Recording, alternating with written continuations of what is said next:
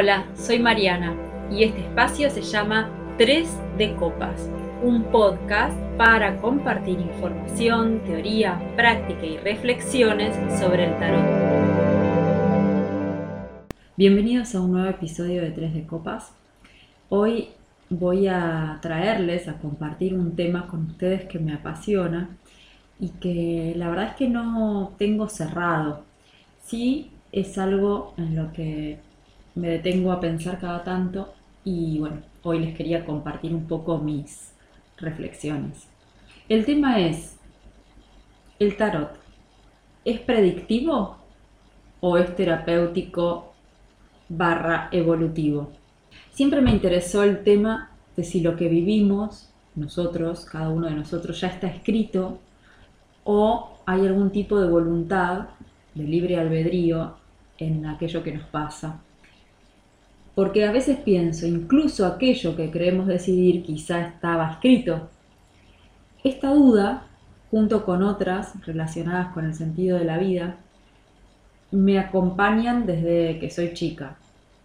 Y cuando me acercaba por ahí a las personas mayores a preguntarles el sentido de la vida, por ejemplo, o si había algo ya escrito y ya se sabía de antemano lo que nos iba a suceder, nunca nadie pudo decirme la verdad es que no sé o esta es mi teoría. Lo mismo sucedería con respecto a la pregunta ¿qué pasa después de la muerte? ¿no? que era otra gran pregunta que tenía. Una vez que me enteré de que todos nos íbamos a morir, porque por algún extraño motivo yo ya era bastante grande cuando me di cuenta de que todos íbamos a morir, o me lo comentaron, hasta un tiempo antes pensaba que solo algunos se morían.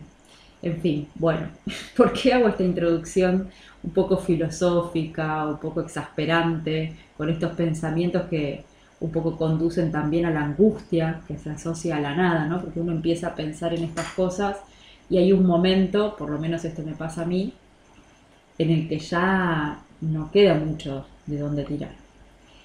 ¿Por qué entonces hago esta introducción? Porque es importante, para mí por lo menos, preguntarse sobre el destino, pensar en qué creemos sobre estos temas y establecer antes algunos principios personales para después poder enfrentarnos al dilema de si el tarot puede predecir el futuro o no y después si queremos hacerlo. Por diversas lecturas hasta hace poco eh, yo creía que el origen del tarot tenía que ver con la predicción, es decir, que cuando surge respondía a una necesidad de la gente de conocer lo que le iba a pasar. Porque, ¿qué pensaba yo? me imaginaba viviendo en el 1500, 1600, sin internet, sin servicio meteorológico, y bueno, si a nosotros nos parece que nos faltan métodos para medir el futuro, vivir en aquella época, eso sí era realmente vivir en incertidumbre.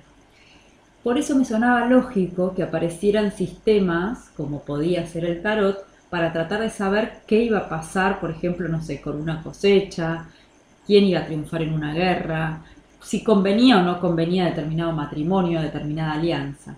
Pero hace poco leí que no es tan fehaciente esto, que no está tan comprobado que haya sido este el origen del tarot. Acá otra vez caemos, o bueno, no sé si caemos, pero llegamos a este lugar un poco incierto del origen del tarot, ¿no? De dónde salió, quién lo creó, etcétera. Que tiene mucho que ver con esta infinidad de, creatividad que nos presenta. Entonces, como les decía, cuando leí que no estaba muy comprobado esto y que incluso era probable que las cartas respondieran más bien algo relacionado con el entretenimiento, dije, bueno, lo mismo, no tenían internet, no tenían Netflix, no tenían tele. Bueno, también era lógico que a alguien se le hubiera ocurrido dibujar las figuras de la corte, de la iglesia, figuras alegóricas, bíblicas, y entonces la realidad es que no se sabe para qué se usaba el tarot en su origen, pero sí sabemos que entrados ya en el 1800 llegó a nuestras vidas el gran Sigmund Freud, el psicoanálisis. Ahí empezamos a querer bucear en nuestro inconsciente, no inmediatamente, pero fue como, bueno, la entrada de todo ese conocimiento, fue como una manera de concebir el mundo interior que empezó a cambiar, a modificarse. Y esto en sintonía con el Capital de Marx, que aparece en 1867 y que también cambia la concepción del mundo externo. Unos años antes de este movimiento, había aparecido el tarot más usado en la actualidad, que es el Rider White, y es en el que se inspiran casi todos los que hoy conocemos, ¿no? Se ha creado por Arthur White e ilustrado por Pamela Coleman Smith. Trae un nuevo aire también al tarot, como que lo traigo como, como esas ideas que empiezan a pregnar por distintos lados y van configurando como otro mundo.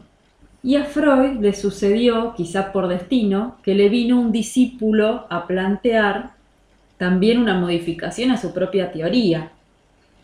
Y si además de la asociación libre, la interpretación de los sueños y el lenguaje, usamos la astrología y el tarot para llegar al inconsciente de las personas, le dijo Jung a Freud. Freud, que dicho sea de paso tenía luna en Géminis, es decir, tenía el mecanismo de, necesitar entender con palabras y procesar todo con la mente, le daba mucha importancia a la mente, claramente, le dijo eh, no. Entonces Jung se fue a investigar por su cuenta, por suerte no se amedrentó ante semejante figura. Ahí uno se podría preguntar, ¿esto era, era el destino? ¿O, hubo, o hubo ahí un momento de bifurcación en ese destino, ¿no? que, tuvo que ver con la voluntad de Jung, un momento de quiebre, de decir, bueno, me, me, separo de la teoría psicoanalítica que hasta ahora me cerraba, un poco parecido al movimiento que hacen las neuronas cuando logran salir de determinados surcos, de determinados caminos que van siempre asociándolas de la misma manera, para hacer uno distinto, uno diferente, que es lo que se conoce como plasticidad neuronal. Y que de, alguna manera se puede ver desde afuera como amplitud de mente o de conciencia también. Más adelante en el tiempo, más cerca de nuestros días, digamos, aunque no tanto, aparecerían nuevas teorías, medicinas alternativas, otras maneras de ver el conocimiento y sobre todo el autoconocimiento. Apareció así entonces la fórmula o la expresión de tarot terapéutico y también otra que se conoce como tarot evolutivo. En mi opinión, para darles mi opinión sobre esto, retomo algo que vino a mí hace muy poquitos días, cuando hablando con mi amiga Georgie, un besito Georgie, recordé un episodio relacionado con el tarot que omití contar en el episodio, vale la redundancia, dos de tres de copas, mi camino con el tarot. En realidad omití dos, pero bueno, ahora voy a contar uno, me reservo el otro para otra oportunidad. Eh, no sé si recuerdan, esto lo cuento en el episodio 2, yo me había separado en, aquella separación que me llevó con una tarotista vidente y que luego esta tarotista, que se llamaba Patricia, me guiaría a tomar clases de tarot me acompañaron en ese proceso grandes amigas, por supuesto, una de ellas, Ceci, estaba en la víspera de su cumpleaños y me invita a tomar algo. Estábamos en un bar de Palermo, en Uriarte y Honduras, para más datos, y se acerca un hombre que después supe que tenía la costumbre de hacer esto, se acerca un hombre pasaba por las mesas, se parecía como a un juglar, aunque no estaba vestido demasiado raro, pero la forma que tenía de caminar, de hablar, uno podría decir que tenía algo del loco. Se acerca a nuestra mesa y nos dice lo que le, les había dicho al resto de los que estábamos ahí en las distintas mesas. Nos dice, ¿quieren que les lea el tarot? Mi amiga me mira como diciendo, decidí vos, yo estaba como más necesitada, entre comillas, la verdad es que estoy casi segura de que esto fue antes de mi encuentro con Patricia, quizá de hecho fue la circunstancia previa necesaria para animarme a ir. La realidad es que no lo recuerdo con precisión. Sí tengo claro que por algún gesto afirmativo mío, de mi amiga o porque él quiso, este hombre se sentó en la mesa con las cartas en la mano, quizá aprovechando que las dos solemos tardar en, decidir, eran, tenía unas cartas grandes de Rider White y me dijo, ¿qué quieren preguntar? Ella, dijo mi amiga, con algo de miedo de abrir algún tema sobre la mesa y sabiendo además, como decía antes, que yo necesitaba un poco, casi urgentemente, un consejo, ¿no? Yo más bien necesitaba una certeza, más que consejo. Esta es la realidad y me parece importante aclararlo. Yo necesitaba en ese momento, y esto también lo digo para empezar a comprender a quienes se acercan a nuestras sesiones, que alguien me dijera qué me iba a pasar, qué iba a pasar en relación a la temática de mi separación, cuándo se iba a terminar esa noche oscura del alma, esa sensación de vacío, de duelo, cuándo iba a volver, si iba a volver, y si no iba a volver, qué me deparaba el destino, qué estaba escrito para mí. Eso es lo que yo necesitaba escuchar. Me separé y quiero saber qué me va a pasar, alcancé a decir de todo esto. La frase que este hombre me dio como respuesta me pareció genial y la recuerdo por eso. Me dijo, leo las cartas, no el futuro. Mi amiga y yo nos reímos y yo le dije lo que pensaba en ese momento del tarot. Pero si lees el tarot tenés que poder leer el futuro, sino qué gracia tiene. Un poco tengo la idea, porque esto fue hace muchos años, de que se enojó y después me dijo que igual si yo quería me sacaba una carta para mí, que si no se iba. dije, pero ¿de qué me va a servir la carta si no me va a decir el futuro? Te va a decir en qué momento del camino te encontrás. Después sabría que estaba haciendo referencia al viaje del héroe que vimos en los episodios anteriores y también a la idea de los arcanos como fotografías del alma. Acá claro también que este hombre trabajaba solo con arcanos mayores. Ahora, yo quería saber qué me iba a pasar. No sé si quería saber en qué momento me encontraba.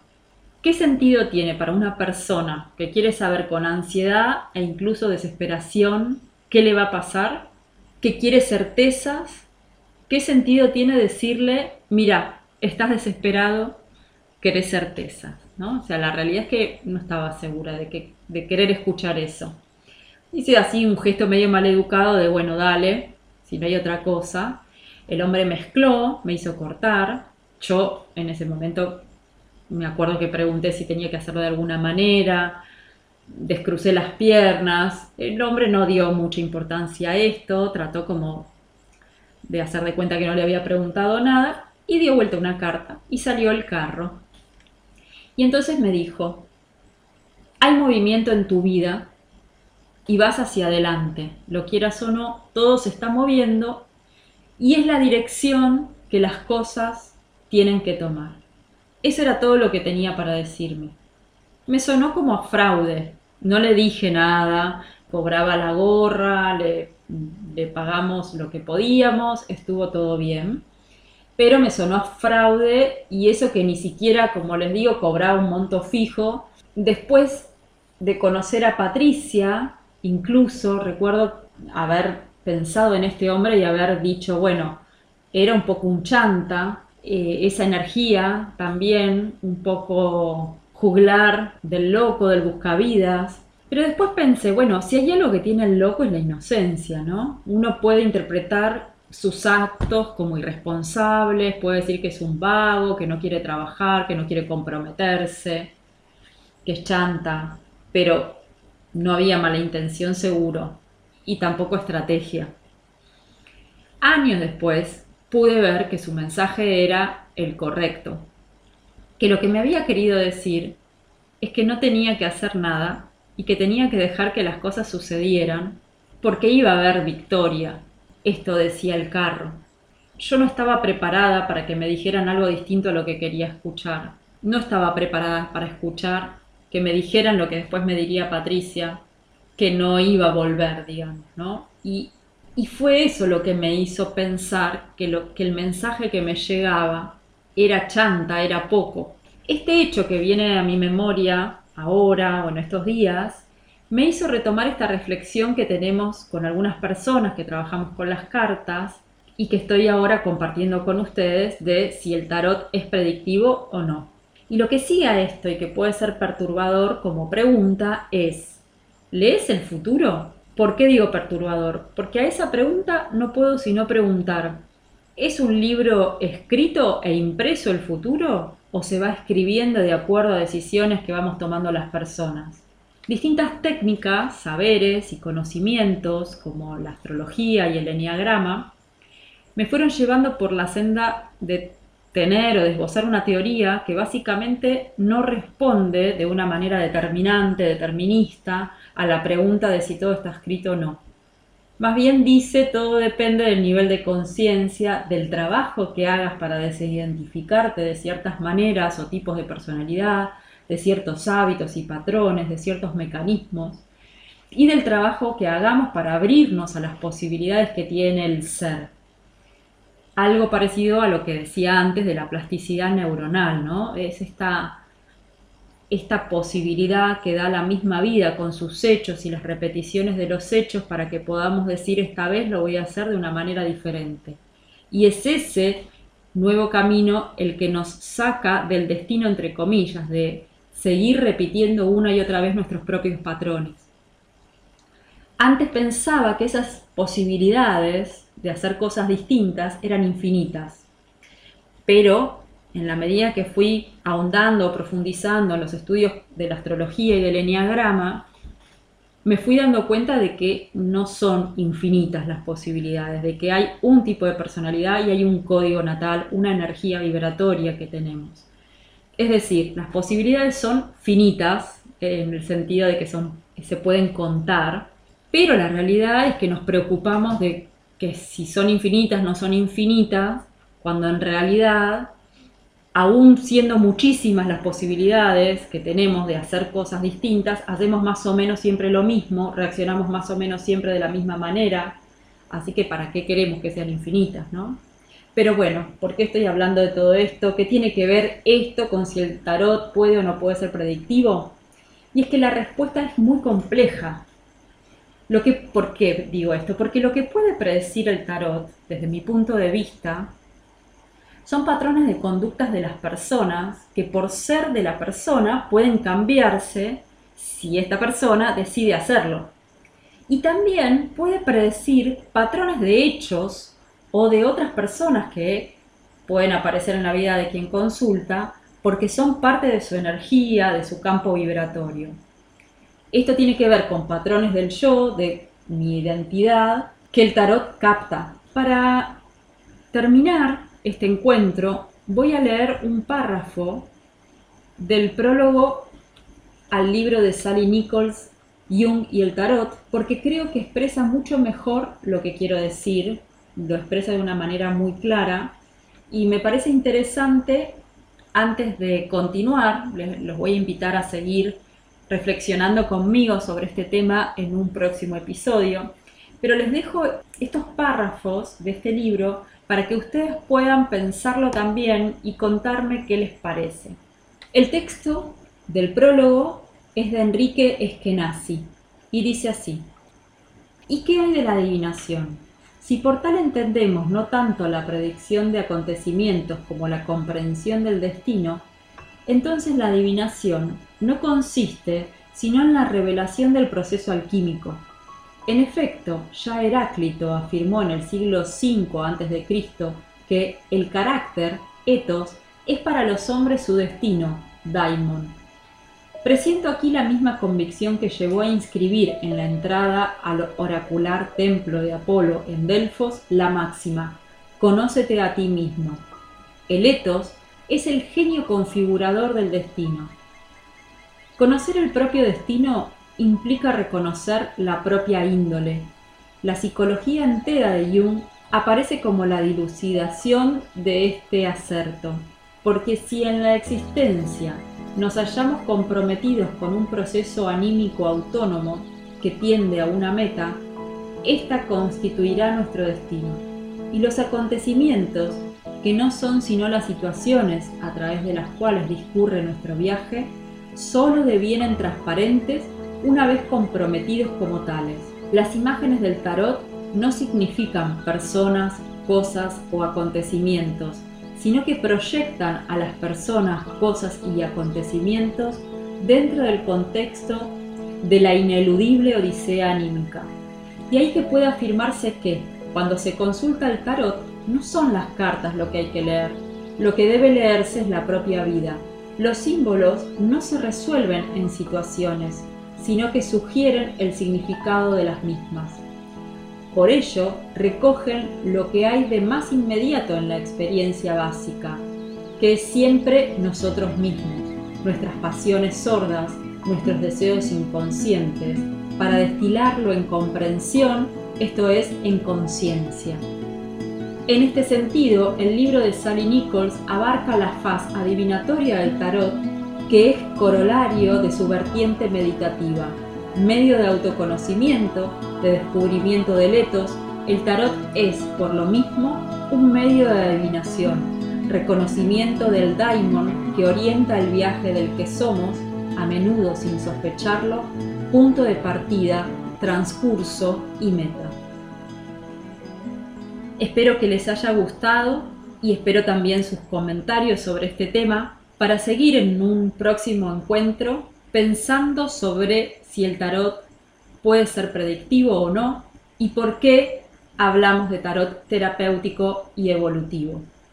Nos vemos en un próximo episodio. Que estén muy bien. Gracias por acompañarme en este espacio 3 de copas, un encuentro para conectar con el tarot y compartir nuestras experiencias. Pueden seguirme en Instagram, arroba chacraloto, mandarme un mail a chacraloto.gmail.com o seguirme en YouTube, también chacraloto. Los espero para un nuevo encuentro el próximo lunes a las 20. Muchas gracias.